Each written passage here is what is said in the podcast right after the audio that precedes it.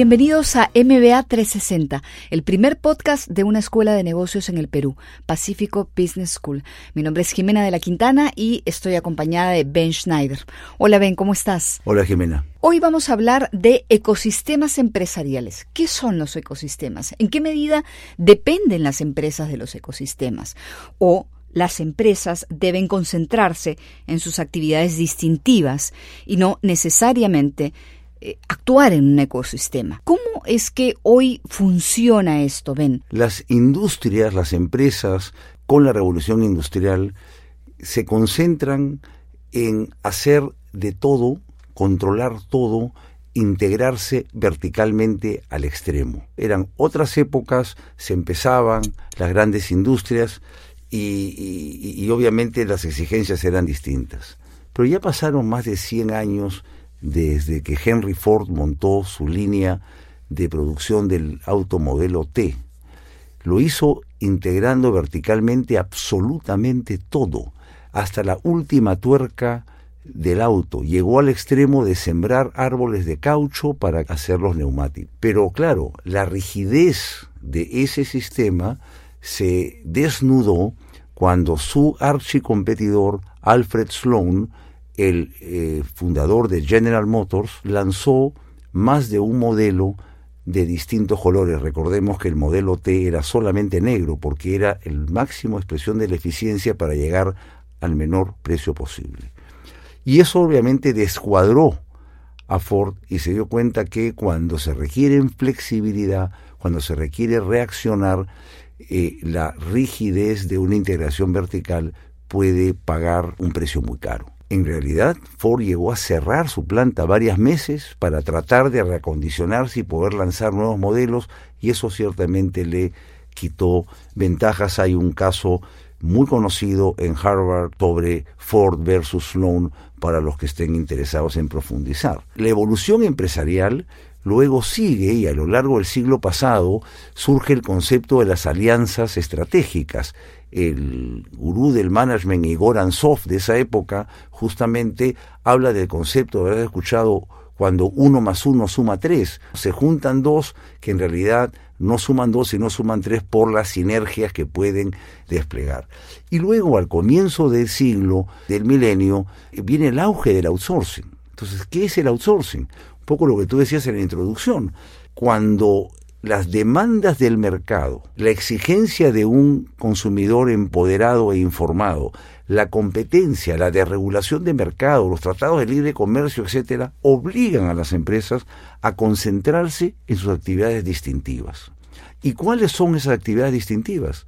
Justamente aquellas que las diferencian del resto y que les permite reclamar un porcentaje del mercado. Si queremos dar un ejemplo, en el caso de zapatillas Nike, se concentran en marketing y investigación y desarrollo, mas no se dedican a fabricar, almacenar, a distribuir, sino que hacen outsourcing, hacen contratos con empresas operativas, actividades operativas, con las cuales firman convenios de largo plazo y se encargan ellas de cumplir con ese rol. ¿Cómo es que las empresas saben cómo deben evaluar, cómo deben sopesar, en qué medida el ecosistema es más o menos importante según su actividad. Es decir, hay algunas empresas que prefieren tener cierto dominio, cierto control sobre algunas cosas y prefieren no hacer outsourcing sobre las mismas, no tercerizarlas por más que ello implique de repente un costo mayor.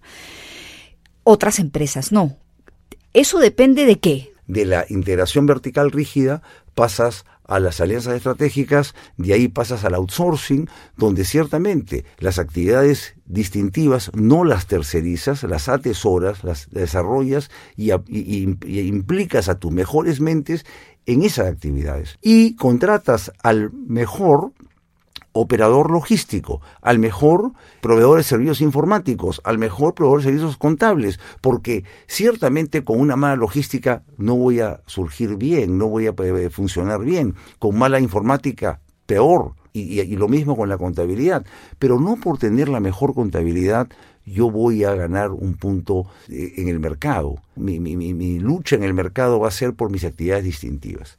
Pero vamos más allá Entonces, hasta ahí estamos con el outsourcing, donde se genera una comunidad de proveedores con un cliente que interactúan en base a, las reglas que he explicado. El tema ecosistemas va más allá, va al concepto de generar plataformas donde interactúan una cantidad de empresas que permiten compartir los riesgos de innovación, el, estar a la vanguardia en innovación y también mitigar otro tipo de riesgos en cuanto a inversiones financieras. ¿Ponemos algunos ejemplos? Eh, de repente, el más elocuente está alrededor de la telefonía móvil inteligente. ¿no? Los grandes monstruos, hay dos o tres en el mundo que, que dominan el mundo en esta industria, lo que son son plataformas para que desarrolladores de, de, apps, de aplicativos, apliquen para que se monte en esa plataforma. ¿Cuál sería la experiencia de interactuar con un teléfono inteligente sin, por ejemplo, un Waze, un Uber, un Google o la cantidad de apps que hay hoy en día que utilizamos para medir hasta las pulsaciones de, del corazón, la presión, cuántos pasos hemos avanzado corrido en la gimnasia eh, diaria. En fin, ahí tienes un claro ejemplo de qué manera se genera un ecosistema, una comunidad, donde en este caso la empresa de telefonía móvil atrae a estos emprendedores, millennials informáticos, que traen el producto casi hecho. Una comunidad de aliados. Así es, es una comunidad de aliados que le permite justamente innovar, y hay una retroalimentación. Las propias de estas compañías fomentan incubadoras y las incubadoras justamente son aquellas que facilitan a que estos emprendedores informáticos puedan acelerar el desarrollo de sus productos. Entonces, el ecosistema o la plataforma empresarial de interacción es hoy un requisito fundamental que demanda el mercado a la luz de las exigencias del, consumidor. Te pongo otro ejemplo de repente eh, eh, más acotado. Eh, hoy está de moda las famosas cápsulas de café expreso. Hay varios este, players, hay uno que más o menos domina el mercado.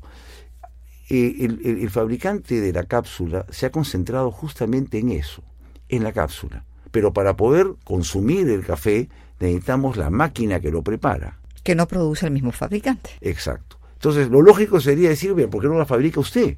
Aquí lo que ha hecho es conseguir pasar una prueba, ¿no es cierto?, calificar una selección de cuatro, cinco, seis fabricantes de máquinas de café express y sobre eso han patentado la interfase que permite interactuar la cápsula con la máquina de tal o cual marca. Y es sobre esa base que se genera este ecosistema donde se comercializa por todos lados las cápsulas con las máquinas y el usuario, el consumidor, escoge tal máquina que una la fabrica una un fabricante, otra el otro. ¿Quién invierte en optimizar y mejorar la máquina? El fabricante de la máquina. ¿Quién se beneficia de cualquier avance que se haga en ese aspecto, en ese componente? Los usuarios y ciertamente el fabricante de la cápsula. Ahora, tomar esas decisiones, como decíamos al principio, no es sencillo. Eh, pareciera lógico encargar, en el caso, por ejemplo, del café, la producción de la máquina a otras, a otras empresas, pero la responsabilidad que recae en esta empresa es grande, porque no solamente depende del éxito de lo que esta empresa haga, o el éxito de lo que esta empresa haga, mejor dicho, no solamente depende de ella, y este éxito va a ser trasladado también a quien le hizo el encargo, en este caso a quien fabrica las cápsulas. Entonces, delegar estas responsabilidades no es sencillo. Por eso te preguntaba al principio eh, no son decisiones fáciles de tomar. Me imagino que cada empresa tomará decisiones distintas y dependerá también de lo que produce o qué tanto poder o qué tanto margen eh, de control quiera tener sobre la producción. Estamos en un mundo colaborativo. La tecnología permite conexión inmediata, eh, hasta visual, y por lo tanto se dan las condiciones para que estas, estos convenios y estas necesidades, es una necesidad, diría yo, es muy difícil pensar que porque tengo aprehensión a, a delegar o porque tengo aprensión a contratar, porque tengo miedo que me falle, entonces no lo hago, porque la alternativa es mucho más costosa y puede ser mucho más riesgosa. Hay mecanismos, contratos, tecnología que nos permiten asegurar, obviamente hay que seleccionar adecuadamente a los aliados, tú no puedes desarrollar un app y mañana pretender que ya esté colgado en tal o cual plataforma, o sea, hay que pasar una serie de filtros, pero sí, al final de cuentas tú tienes una responsabilidad reputacional. Si mañana, eh, como sucedió en un caso de, hablamos de fabricantes de, teléfonos inteligentes, habían unos que llegaron a explotar, ¿no es cierto? Y que fueron inclusive prohibidos, un modelo en, en vuelos comerciales, son civil uno tiene que tener controles de calidad, estamos en un mundo donde ciertamente puede haber potenciales eh, problemas, pero justamente los ecosistemas también permiten compartir riesgos. No solamente estás compartiendo inversiones en innovación, sino también en riesgos. Fíjate, por ejemplo, los casos de los ecosistemas que producen grandes compañías como Amazon o Alibaba. ¿Tú te imaginas la cantidad de proveedores que tienen que estar sincronizados a la hora de que nosotros pedimos algo a Amazon que puede ser pedir dos libros más un enchufe y, algo más. Y estamos hablando de temas pequeños, no estoy hablando de que se compró un televisor por Amazon. Cosas que provienen de distintos lugares. Si no hay una interacción de sistemas, controles, de inventarios, de, de, logística, no sería posible recibir al mismo día, al día siguiente, el pedido. Yo les recomiendo a los que visiten Miami, si tienen la posibilidad, y muchas veces van con la ilusión de ver Disney World, que se eh, matriculen en el tour al Fulfillment Center en, la región de Opaloca, dentro de la ciudad de Miami, de Amazon.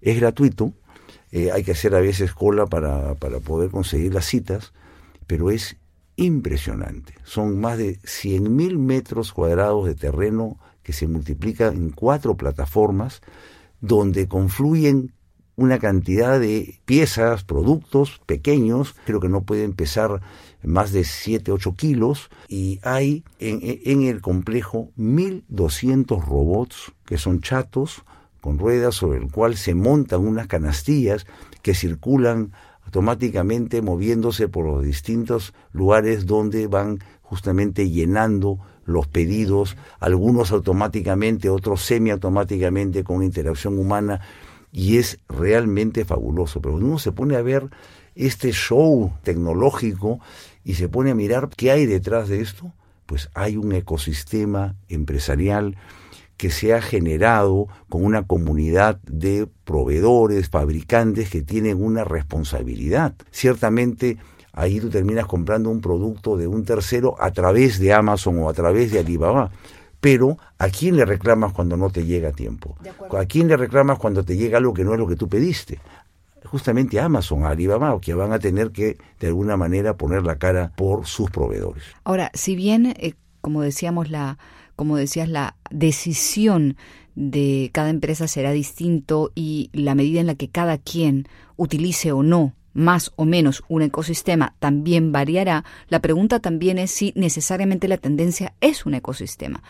Eh, conozco, por ejemplo, algunas empresas agroindustriales que hoy, en vez de tercerizar, de hacer outsourcing con la producción de eh, aquellos vegetales, frutas que exporta, están comprando sus propias tierras. ¿Por qué ocurre eso, por ejemplo? Bueno, si me preguntas eh, el acopio versus la producción propia, generalmente si es producción de exportación, hay una cantidad de exigencias sobre tamaño, sobre calidades, eh, calibres, etcétera, que a veces hacen difícil que cuando hay una copia de terceros y dependiendo quiénes son esos terceros pueda conseguir una producción uniforme. Y, ahí, como siempre, hay que ir de, atrás para adelante, o sea, de, del consumidor final para atrás. O sea, si tú estás eh, vendiéndole a un supermercado o hipermercado en Europa o en Estados Unidos, la exigencia es muy alta y si tú defraudas, pues el siguiente pedido ya estás fuera de mercado. Cada actividad empresarial tiene por default, digamos, por temas naturales, un ecosistema para interactuar. Si vamos a modelos más tradicionales como Walmart, que es un hipermercado muy grande,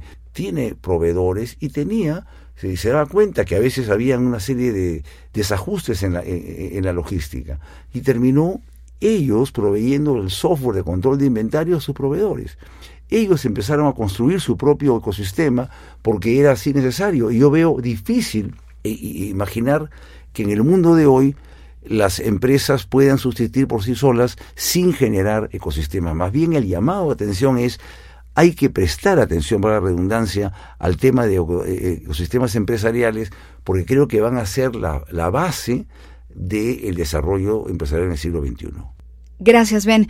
No se olviden de buscarnos en las redes sociales de The Pacifico Business School y de dejarnos comentarios o sugerencias si es que quieren que abordemos algún tema en especial. Pondremos además notas de este episodio y algunas referencias artículos y papers relacionados a estos temas para los que quieran ahondar más en este que hemos tocado el día de hoy. La música de este podcast es de bensound.com. Hasta la próxima.